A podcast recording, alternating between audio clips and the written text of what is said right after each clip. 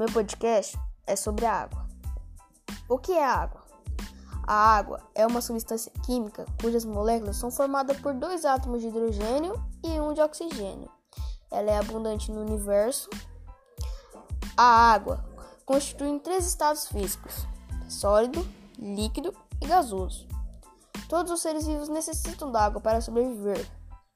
Os oceanos cobrem a maior parte da superfície terrestre. Porém, não podemos beber desta água, porque ela é salgada. Só podemos beber da água doce.